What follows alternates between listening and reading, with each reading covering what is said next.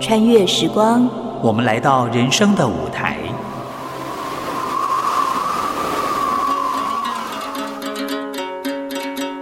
有时行到水穷处，树啊香啊给，有时走向山峰顶，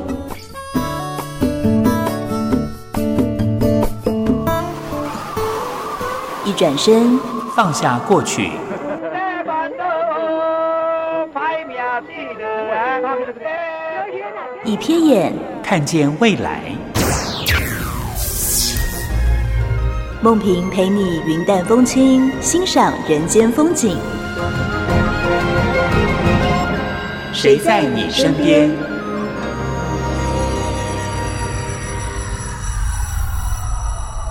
听众朋友，午安，欢迎收听今天的《谁在你身边》，我是梦萍。你是不是常听到周围有人说啊，失眠好苦恼哦？其实你知道吗？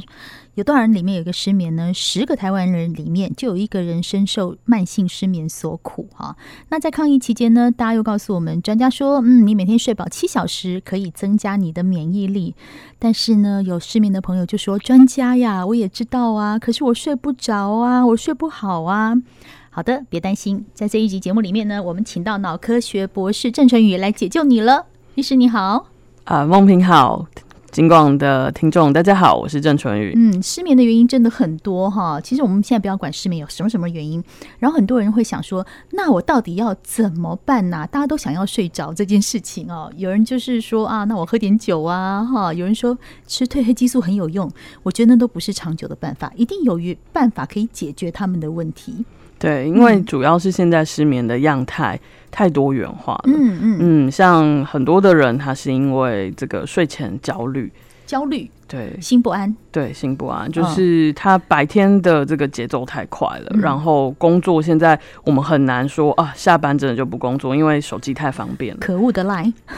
对老板要找到我们太容太易 了，。十一点关机了对，所以以我们当我们没有把我们的这个生活，或者是我们使用手机的这个界限啊，或者一些习惯养成好的时候，我们不自觉，我们其实潜意识不不知不觉当中，我们就会把是这个生活搞得非常的紧绷。 嗯嗯，那我们都知道，其实睡眠我们要睡得好，入睡的时候我们要能够呃很快的入眠。其实对很重要的一件事情，我们是整个大脑、身心都要能够放松。放松心安，也就是说，当我在躺上去睡觉的那一瞬间，不管你是十一点或十一点半，对我躺上去的时候必须要平平静静的，心也很平静，环境也很安宁，这对样才能够快速入睡。对可是难就难在这里了。对就像刚刚郑医师说的哈，嗯、我那个手机放在旁边，哎呦，老板赖我，呃好，或者是说我喜欢在睡前追一下剧，其实呢、嗯都造成我们在躺在床上的时候是不能够安宁的。对，有太多的事情干扰的结果，导致就是说，我们明明身体其实是很累的，对，可是我们的大脑却好像静不下来，大像脑电还在脑，跑，对，像电脑一样，一直还在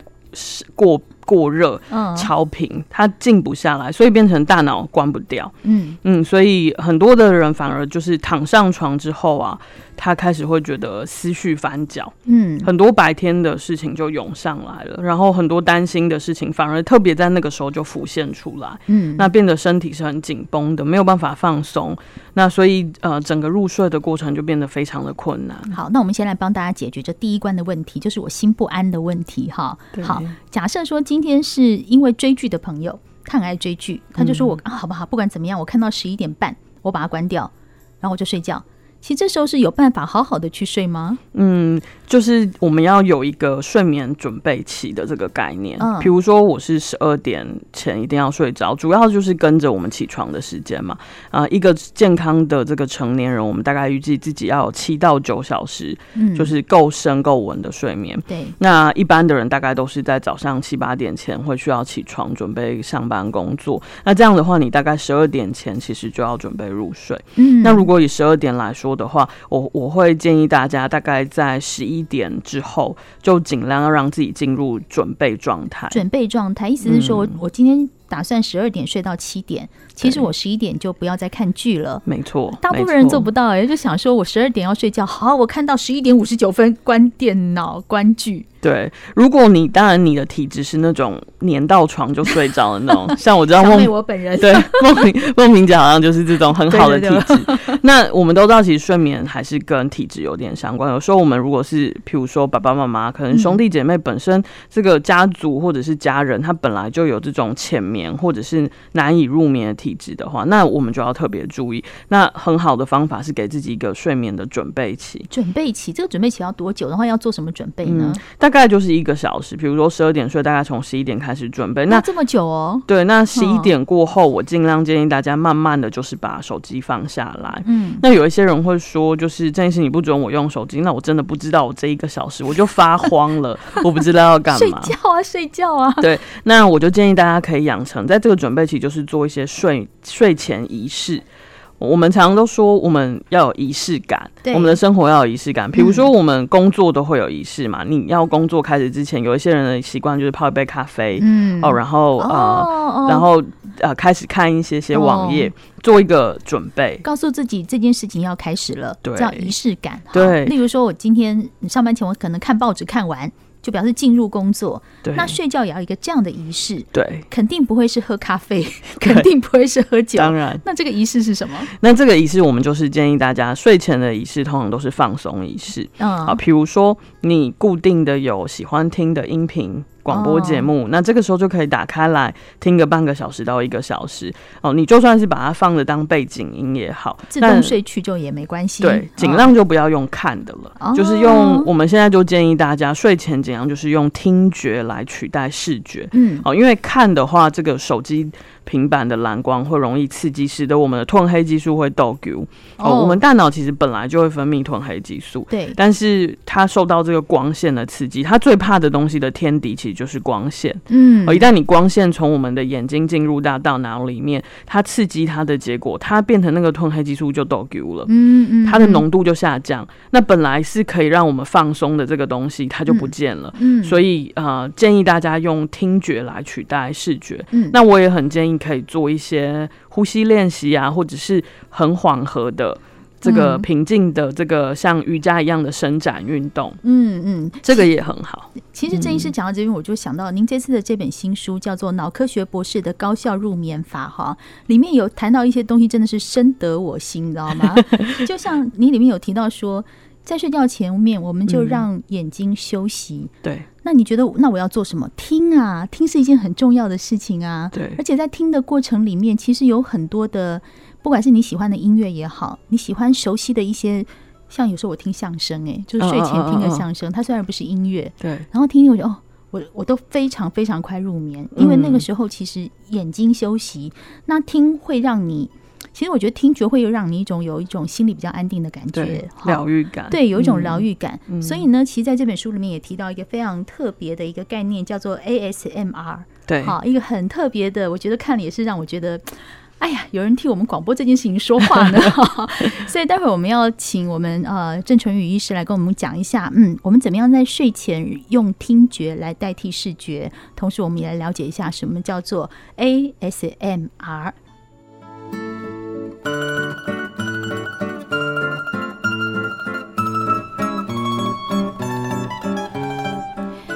高效入眠法，让你很有效率的躺在床上之后呢，很快的睡着。我觉得这是现在很多现代人梦寐以求的事情，因为我想郑医师在临床看到太多人有睡眠的困扰。对，其实我周围也好多朋友都说嗯我睡不着，我好痛苦。其实我偶尔会失眠，我觉得那种真的是好好难过、哦。早上起来我，对我觉得我整个人是头脑那样胀痛胀痛的，觉得我对昨天到底有没有休息啊？那种感觉哈。对所以我想说，高效入眠很有效、很快速的让你睡得很好，这件事情应该非常多人都需要。那特别在您这本书里面有提到一个 ASMR 的听觉疗愈，我一定要请您好好跟大家介绍这是一个什么。嗯，其实就是我们刚刚提到一个很重要的观念，慢慢的希望可以提醒大家，尽量用听来取代视觉。嗯好，那呃，把这个听觉的疗愈的这个习惯找回来。嗯嗯，因为我们现在都太仰赖看的东西、影像的东西、声光的刺激。对，那这个东西当然是很好，它可以给我们很多的灵感，给我们很多生活的调剂跟乐趣。可是呢，偏偏它可能对于睡眠来说是会有伤害的。的。嗯、哦，那听觉就呃，比如说我们可以回想我们小时候，嗯当我们情绪很不好，小时候呃上床睡觉都会有一种。舍不得的感觉，哦或者是没办法很安心入睡的感觉。那那个时候我们最喜欢的是什么？那个睡前故事，对，然就是后爸爸妈妈就会念故事给我们听对，好，或者是自己翻故事书。那我们我们如果回想起这个经验，是不是就可以想到说，哎、其实，在睡前，如果我们可以听到一个人跟我们说话，或甚至是他不是人的说话，他就是一个很规律、固定、稳定你喜欢的声音，嗯，那这样子的听觉疗愈，是不是就像我们回到妈妈的子宫一样，我们听着妈妈的心跳声，我们就可以很安心的感觉？哦嗯，我觉得好像是嗯隔绝掉一个外界的一些纷扰。例如说，对我很专注在这个故事里面，对我就已经忘记了老板说什么， 忘记了刚刚那个追的剧是什么。你没很错专注的在那个环境，那甚至有时候只是放一些，有些人听雨声对啊，有些人听那个什么豆子的摩擦声，对。也会让他觉得有安定感。这就是这个意思吗？对，嗯所以呃，我因为这样，我本来开始做呼吸练习的引导的音频给我的病人。那我发现，当等一下他们开呼始吸什么？练习的引导，就是呼吸练习引导，对教他们怎么样安稳的、嗯慢慢的呼吸吗？，对，因为就刚讲的，其实我有很多病人，我发现他就是睡前的焦虑，跟不知道做什么会发慌，那大脑停不下来，所以我开始就教他们练习呼吸，利用呼吸转移注意力，让自己平静下来。那这个时候最好就是用声音的引导。嗯所以我一刚开始在多年前，我录了这个音频之后，我发现对于某一些人来说非常的有用。嗯那他会跟我说：“啊，郑医师，我有时候现在就是变成习惯，我就打开你的那个音频，让我听听，我就睡着了。”嗯请问是什么样的音频？呃，好奇我会带着他一起练习呼吸。所以是教他，你可不可以示范一段？那个嗯你在你的这个 ASMR 的理念对是什么？嗯，就是我会啊、呃请大家跟着我一起把心静下来，然好，后我我现在们跟着你，你好可以对我做治 疗。好，就是我们现在先呃练习，就是啊、呃把你的肩膀放松，不管你是坐着还是站着，嗯好，然后慢慢的来观察自己身体的紧绷度。我们把这个啊、呃肩膀放下来，然后把双手垂在我们的两边，那让自己放松。嗯，好，慢慢的，我们把你不能再讲了，我快睡着了。我们慢慢的，我们把我们的呼吸嗯，放慢、放深。如果你发现你自己的呼吸是非常的浅或非常的快的时候，记得把你的呼吸慢慢的放慢、放深，想象把你的气吸到你的肚子里。好，这这个就是一个哦，就是类似像这样的呼哦吸的练习。那哇慢慢的，甚至会带他们做呃，就是这个呼吸的频率，哦，怎么样把它放慢放深？那它它是一个二三十分钟的呼吸引导，哦，所以说他们就可以听这个音档在睡前，然后跟着你说的这些指引去做。例如说对肩膀放下，比如我那时候躺在床上，我就会跟着你说的呼吸，对慢声这样对哎子。那这个就是一个 ASMR。哦 ASMR 其实它是一个呃。呃，代名词，它是一个听觉疗愈的代名词。但是，当我们把这个声音放柔、放慢，嗯然后呃，是非常的关注的针对你，你会发现我在跟你讲话的时候对，我就像在跟你一个人讲话。哦哦，它是关注性很高的一种呃声音跟说话的方式。嗯好、那这样子的时候，我们通常心里就会慢慢的平静下来，嗯甚至你会开始得到一种很疗愈、温暖的感觉。这就是所谓的心安。对，没心安错就是睡着前的最重要的因素。对，就不管你怎么。么样让自己做到那件事，但是你对就是要达到心安这两个对字。所以，像梦梦萍刚才提到很多不同的节目，像她喜欢听相声，嗯，那各位听众，你也可以去找你喜欢的啊，比如说我做的这个 podcast 里面就是讲睡前故事，嗯啊，我讲很多的故事，嗯因为我我自己喜欢听故事，然后我也喜欢讲故事给大家听。那我觉得这个是在睡前很适合大家听的东西，所以嗯故事就变成一个很好的媒介。那有些人他可能是喜欢听生活环境音啊，嗯比如说吃东西的声音啊、煮东西的声音、洗米的声音，哦，那一些环境的声音。那像有些人他可能喜欢听雨声。哦每一个人可以去找到自己喜欢的声音，嗯那让这些声音来疗愈你跟啊、陪你放松嗯跟入眠，我觉得是一个很好不错的睡前仪式。嗯其实我看你的 ASMR 啊，我觉得里面有一个非常特别的是，你有很多文学性的诗哦词的东 西耶、对对，对啊，是因为你自己很喜欢，还是说嗯刚好有遇到说患者来说，郑医师，我听你讲这个东西，我真的睡得太好了。对， 这个其实也是我个人的经验。嗯呃，我我是用一个诗歌疗愈、诗歌良药的方法。嗯呃，我我在我的 podcast 里面啊、呃去找我的高中同学王楚珍老师跟我一起。那这个东西为什么会是变成之后我们是喜欢读诗，用诗嗯歌来疗愈自己？其实这是回溯到我们高中的时候的经验。哦其实我们高中的时候就很爱读诗，嗯然后我们觉得在那个青涩还有懵懂 不。知愁的年代，然后，呃，其实是很挣扎的一个年代吧。其实那时候是青春期，反而有对很多的情绪。那个时候，我们发现其实读诗带给我们非常多疗愈的时光。嗯嗯，所以后来我就觉得，呃，那我们可是不是可以读诗给大家听？嗯哦，那其实我们会发现，当我们听到很多文学性的东西的时候，有的时候那个东西就变成是我们心里的良药。嗯我们身体呃需要的药可能是医生开的药，可是我们心里的药是什么？绝对不会是那些一粒一粒的药粒，嗯它可能是可以幻化成文学或艺术的东西，然后来疗愈我们。所以嗯我就在这个呃广播的播客的时间里面，呃，除了讲故事之外，也读诗给大家听。嗯，因为其实我看了，我听了这一个，我就突然觉得好舒服。其实我说不上来那是什么，我觉得听完以后觉得好舒服哦。我的大脑并没有立刻停下来，反而就会去思考 说，诶，这个这个诗的意境是什么？那讲了一些什么？虽然没有大脑没有停下来，但是我还是一样听，很快就睡着了。 很快睡着之后，我早上起来还是会有想到我昨天听了什么。啊、真的那种感觉就会觉得很舒服，其实我很难形容那是什么。嗯，所以我觉得这种睡前的声音疗愈，你如果觉得有有办法找到你喜欢的那个东西的话，嗯对于你在睡前，我们刚刚讲要达到心安对这件事情真的很重要。对，没错，对啊呀、好，那其实很多朋友听到这边，可能还会是会觉得说，那如果我没有办法在睡前听一些什么的话，哈，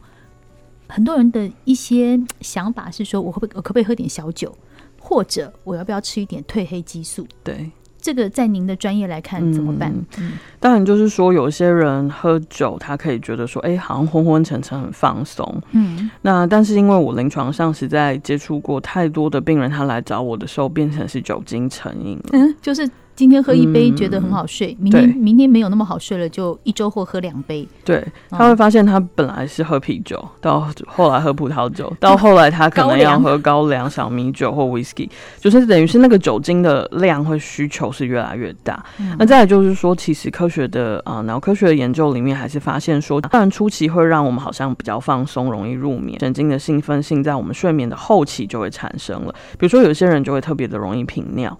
他会想要上厕所，后期是指我可能睡着了两三个小时吗？，对，哦，所以变成他的睡眠是变成虽然睡着勉强睡着，但是嗯变很浅嗯嗯啊、然后会一直做梦、多梦、频尿，这个就是浅眠的象征嘛。吼然后再来就是说他容易早醒，哦嗯，那这个呃双重的影响之下，既浅眠又早醒，整个睡眠的效率反而呃到最后慢性的它变成是不好的了。哦，所以你当下觉得好快哦，喝完一杯酒三五分钟倒下，你以为你睡着了，对，但是其实后面讲的浅眠、早起，你根本没有达到休息的效果。对，没错。嗯，那褪黑激素嘞？嗯，褪黑激素其实呃呃，先先提醒大家，当然褪黑激素这个东西在台湾目前还是没有合法贩卖跟上架的产品哦。嗯那当然，大家都会习惯啊，我们去这个欧美就带一些褪黑激素回来啊，毕竟它还是蛮安全的一个使用的这个辅助品哦。嗯那但是很多的朋友变成是说，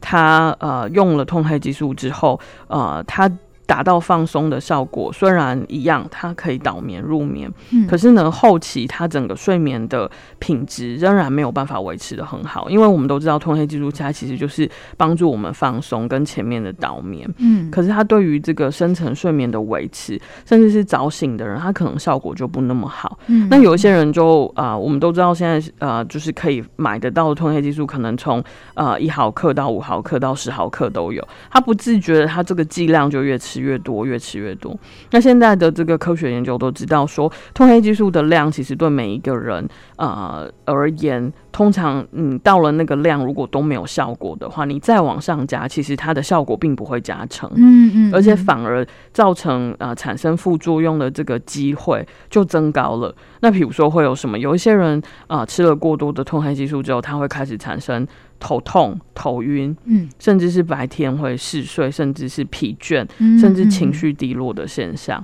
哦，所以大家要特别小心。当然，如果你初期啊，呃比、如说因为调时差，哦，或者对有一些最也常听到人家讲调时差对吃，对对，其实褪黑激素它本来呃出现的时候，它最呃最正确的适应症就是给调时差的人，比如说有些人是因为工作。嗯对对，他可对能临时呃变成夜班，然后又要转换成日班，或者是说像飞行员这样子的人，对对他可能对是这个工作必须要轮班，或者是医护人员。那这样的时候短暂使用它没有不好，嗯嗯，但偶尔是偶一为之啦，应该这样对讲。对对其实我觉得依靠药物、依靠酒精，真的不如靠自己。靠自己也真的不难。就像我们今天听郑医师讲的，我们如果做一些睡前准备，好听一些嗯觉得自己很舒服的音乐，这些都比药跟酒好多了，而且对容易多了。对好，而且它会。帮你达到我们的睡眠品质非常好哈。今天我们很高兴邀请到脑科学博士郑淳宇来跟我们谈谈他的新书脑科学博士的高效入眠法，我想这本书应该很多朋友都想要得到。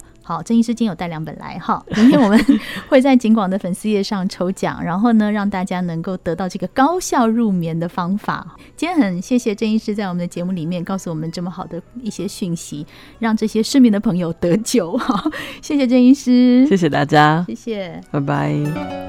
谢谢您收听今天的《谁在你身边》，我是梦萍，我们下次见喽。